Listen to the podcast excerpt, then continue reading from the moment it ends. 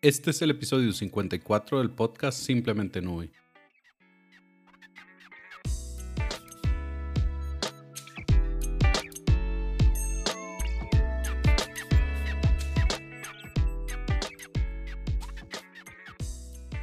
Bienvenidos nuevamente acá al podcast donde exploramos los servicios de nube, sus beneficios y retos. Y hoy estaremos conversando acerca de una nueva solución que anunció recientemente Google en el evento Cloud Next y se llama BigQuery Omni. En esta semana se está llevando a cabo el evento de presentación de nuevos servicios de Google. En este momento o en, esta ocasión va a ser completamente virtual. Generalmente se, se presenta en estas épocas del año. Esta vez lo hicieron completamente virtual, como está sucediendo en muchísimos otros eventos alrededor del mundo debido a la situación en la que nos encontramos. Pero uno de los anuncios recientes de un servicio bastante interesante, este servicio que se llama BigQuery Omni, Está todavía completándose de desarrollar, está en fase beta, pero aún así me parece un servicio muy importante, muy interesante para aquellos que trabajan con Big Data. Eh, BigQuery es originalmente el servicio de Google que se utiliza para procesar grandes cantidades de información empresarial, em, información que viene de diferentes orígenes, que tiene diferentes formatos y que se necesita procesar y analizar para tomar algunas decisiones muy importantes o sacar información muy importante acerca de comportamientos. Y también se puede utilizar para aprendizaje automático. Bueno, ¿y, cuál es la diferencia ahora con BigQuery Omni? El BigQuery original estaba pensado originalmente para correr en la nube de, de, Google, específicamente dentro de sus servidores, dentro de su infraestructura. Valga la redundancia que es dentro de su infraestructura porque BigQuery es un servicio serverless. Entonces, generalmente estaba planteado para eso, para correr dentro de los grandes centros de datos que Google tiene. Ahora, entonces, la variación que le han hecho es que Omni puede ir a leer datos de otras ubicaciones de nube. Puede ir a leer datos de Amazon o puede ir a leer datos de Azure. El de Amazon ya está listo el de Azure están por completarlo, están trabajando en este momento. Pero la idea principal detrás de esta solución de Google es no tener que mover la información de Amazon o de Azure hasta Google para poderla procesar. Y es que uno de los costos más grandes de tener un ambiente multicloud es la salida de datos de diferentes proveedores de nube. Ejemplo, si nosotros tuviéramos unos servicios en Amazon, unos en Google y unos en Azure y queremos concentrar los servicios en Azure, por poner un ejemplo, para hacer algún procesamiento de datos como esto, alguna analítica para toma de decisiones. Cuando tenemos que sacar la información de Amazon o cuando la tenemos que sacar de Google o la tengamos que sacar de Azure, ahí es donde nos cobran un, un fee muy importante, un monto muy importante. Porque en estos proveedores de nube el ingreso de datos es gratis, pero la salida de datos es lo que se cobra. Entonces, imaginemos que nosotros tenemos toda la información de las bases de datos transaccionales de nuestros sitios web o alguna otra cosa en Amazon y el procesamiento lo queremos hacer en Google. Entonces, sacar la información de Amazon y llevarla a Google nos va a cobrar constantemente ese, esa salida de datos de Amazon. Amazon nos va a cobrar esa salida de datos. Y como las soluciones de, de, de BigQuery o este tipo de análisis de Big Data estamos hablando de cantidades muy importantes de información y que se están consultando, puede ser una vez al día, a veces más.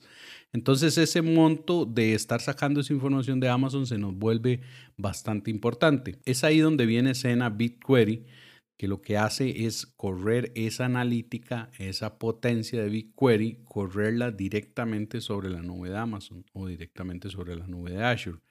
Entonces, en ese caso, la información no tiene que viajar a Google para ser procesada, sino que se procesa dentro del mismo proveedor de nube y ya lo que sale directamente serían los informes o algunas consultas ya más pequeñas que nosotros podemos mover hacia Google. Una, de, de las grandes ventajas de correr esto dentro de los proveedores de nube es que va a correr sobre la plataforma de Antos, de Google Antos. En el episodio 35 del podcast hablábamos un poco de Antos, pero a modo de resumen, Antos es el servicio de administración de Kubernetes remoto de Google. Este servicio de Google puede administrar contenedores que tengamos en nuestras oficinas, en nuestros centros de datos, en diferentes proveedores de nube y administra de manera centralizada todos estos contenedores que tengamos en diferentes ubicaciones. Entonces, bajo esta plataforma de Google Antos se monta BigQuery Omni porque la idea es que despleguemos algunos contenedores o despleguemos algunas máquinas virtuales en Amazon o en Azure en un futuro. Y dentro de, esta, de estos contenedores va a correr la solución de BigQuery o lo que nosotros vayamos a necesitar. Entonces, se, procesa de manera local en la nube donde tengamos la información y después se regresan solo algunos esquemas o alguna información que nosotros necesitemos hacia el punto central, que en este caso sería Google o se puede, según lo que anunciaron, correr directamente solo en ese proveedor de nube y entregar la información ahí. Así que ya con eso podemos ir tomando una idea de cuáles son los beneficios que podemos obtener con este tipo de soluciones. Este tipo de soluciones como BigQuery no están pensadas para empresas pequeñas que tienen poco análisis de datos que hacer. Están pensadas para empresas que tienen organizaciones o iniciativas que tienen muchísima data que necesitan procesar y analizar y la data viene de diferentes orígenes. Ejemplo, viene una de un CRM que tenemos que genera ventas, vienen visitas de nuestras páginas web, viene nuestro sistema de, inventarios, viene nuestro sistema de contabilidad y todos estos eh, sistemas tienen formatos de base de datos diferentes o entregan información o almacenan información en formatos diferentes. Entonces es ahí donde el Big Data, donde BigQuery empieza a tomar forma y empieza a, tener mucha importancia para nosotros poder manejar esto de una manera centralizada. Eh, a la mayoría de gente que trabaja con, con este tipo de temas de análisis de datos, generalmente lo que le queda más sencillo es hacer los mismos queries, las mismas consultas, la misma programación, el mismo lenguaje SQL y podérselo aplicar a la consulta que estén haciendo.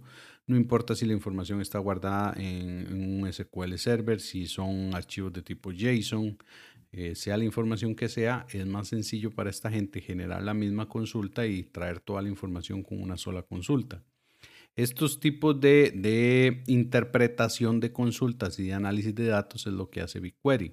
Entonces, ya llevándonos esto a diferentes proveedores de nube, podemos traer esa información, tener esa información donde ya la teníamos antes alojada y analizarla desde esas ubicaciones sin tenerla que traer a un punto central. Haciendo un paréntesis, también es muy importante que pongan atención que Google, una de sus estrategias en los últimos años ha ido ha sido irse convirtiendo en un integrador de servicios multicloud.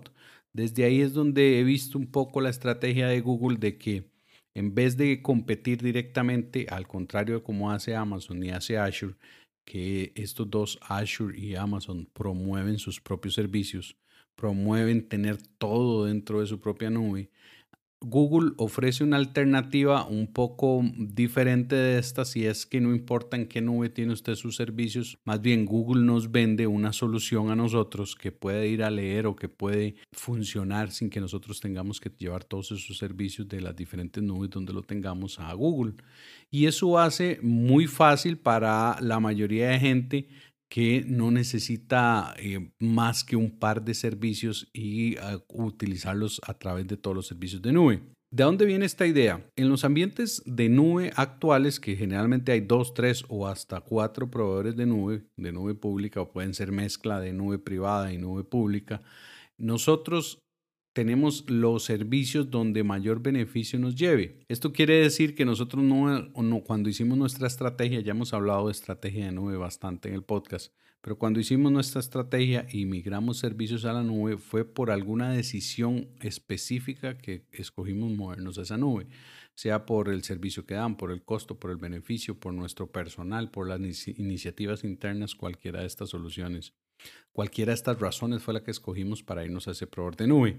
Entonces, una vez que, ejemplo, nos movimos a Amazon, si fue que escogimos Amazon en ese momento, y ahora hay dos o tres iniciativas de las que tenemos o tres proyectos que van a correr muy bien en Google, entonces quedamos ahí en la interrogante si deberíamos pasarnos todos esos servicios que tenemos en Amazon a Google para aprovechar eso. Entonces ya empieza, ya empezamos a cuestionarnos si de verdad necesitamos mover o no todos esos servicios a Google.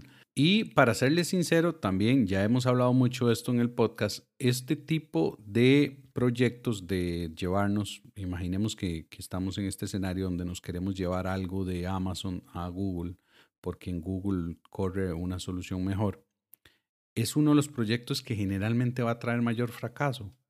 ¿Y por qué les digo fracaso? No porque los servicios no funcionen bien, o porque Google lo haga mal, o porque Amazon lo haga mal es porque vamos a tener que invertir una muy fuerte cantidad de horas hombre de esfuerzo, de pruebas, de llevarnos esos servicios que ya teníamos en Amazon para Google. Eso va a ser igual para todos los proveedores. Nosotros saliéndonos de un proveedor de nube para llevarlo a otro proveedor de nube es una batería de pruebas que tenemos que hacer y una serie de, de, de migraciones, principalmente de acuerdo al tamaño de los servicios pues en este escenario que yo les estoy proponiendo, pues hay varios servicios eh, de una empresa mediana. Si tuviéramos dos, tres servicios, probablemente pasarlos de un proveedor de nube a otro sea más sencillo. Pero cuando ya hablamos de empresas medianas que tienen cinco, seis, ocho soluciones diferentes dentro de la nube, llevarse eso para otra nube es un gasto de esfuerzo y de tiempo de la gente de TI, de la gente de negocio, porque todos tienen que ir a probar la aplicación. Si yo la tenía antes en, en Amazon y tengo, qué sé yo, la aplicación de SAP alojada en Amazon y me quiero llevar SAP para Azure, por poner un ejemplo, para Google, entonces tengo que volver a hacer que toda la gente que antes trabajaba bien en SAP en Amazon lo vuelva a probar ahora del lado de Google. Entonces no solo invierto horas y muchísimo trabajo de la gente de tecnología, sino que también tengo que ir a la gente de negocio, a la gente de contabilidad para que pruebe y vuelva a hacer unos escenarios de pruebas en la nueva nube. Esa cantidad de esfuerzo que requiere llevarse un servicio de un proveedor de nube a otro necesita de verdad que el objetivo que nosotros vayamos a poner sea importante que los beneficios económicos sean tan importantes o que los beneficios de tecnología sean tan importantes para afrontar ese riesgo. Porque también existe el riesgo de que algo se dañe en el camino y tengamos que, que pasar más horas fuera de servicio, que es lo que generalmente pasa. En este tipo de migraciones no es que las cosas se pueden, se pueden perder o no se hacen, sencillamente es que tardan más tiempo. Si yo tenía pensado hacer esta migración de Amazon a Google en dos días y la cosa se me complica porque hubo un montón de problemas, puede ser que, que me tarde una semana, entonces durante esa semana la gente no pudo usar SAP en este escenario que teníamos. La, durante el tiempo, todos los que hemos trabajado en nube nos hemos dado cuenta que las migraciones de un proveedor de nube a otro son dolorosas y realmente traen poco beneficio ya cuando terminamos.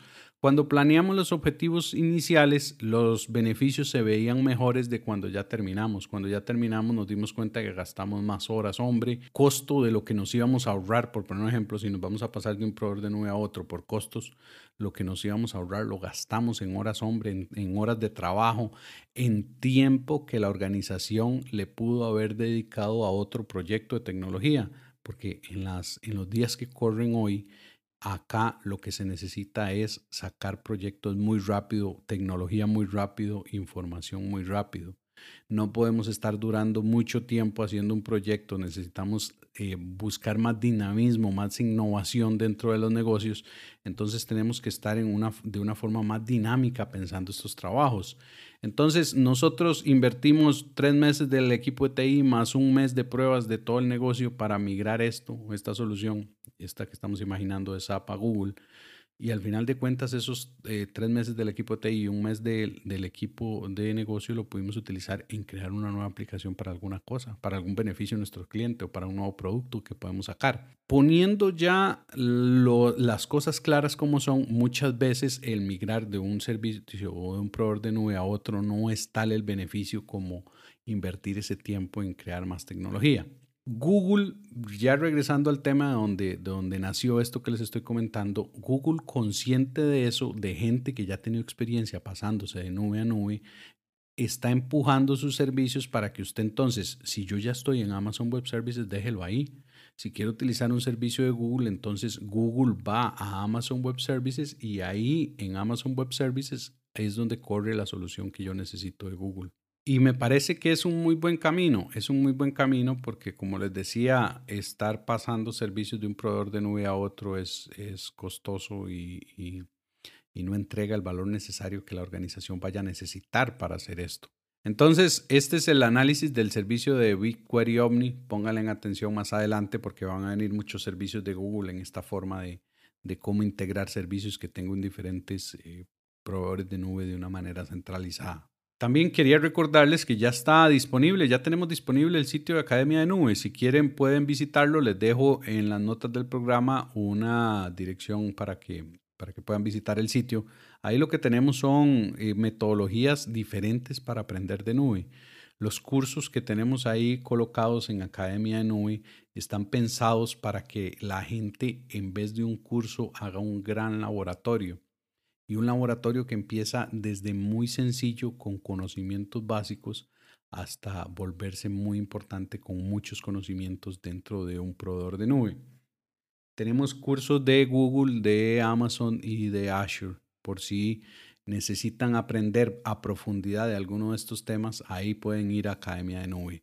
La, el sitio web es academiadenube.com así como suena, todo seguido, academiadenube.com y ahí pueden ir y encontrar estos cursos que pensamos también, una de las cosas muy importantes para hacer estos cursos cuando los empezamos a diseñar fue que fueran todos guiados a través de diagramas y tienen que ser guiados a través de diagramas porque la nube es muy abstracta. Los servicios de nube, igual que muchísimas tecnologías de la información, son muy abstractos, entonces imaginar esto a veces se nos complica.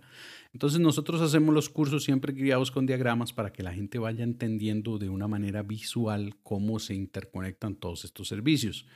Y los cursos, nosotros no enseñamos los componentes por aparte, no enseñamos, bueno, esto es una máquina virtual, esto es una red, esto, esto es una base de datos, sino que hacemos todo unido dentro de un solo escenario para que la gente vea cómo un producto se interconecta con el otro, que es otra cosa que generalmente le hace falta a los cursos que, que se promueven de, de tecnologías de nube. Así que sin más, visiten academiadenube.com. Y con esto quiero despedirme, como siempre agradeciendo a ustedes por estar al otro lado escuchando el podcast. Les dejo en las notas del programa una dirección de correo para que nos pongamos en contacto y nos escuchamos en el próximo episodio de Simplemente Nube.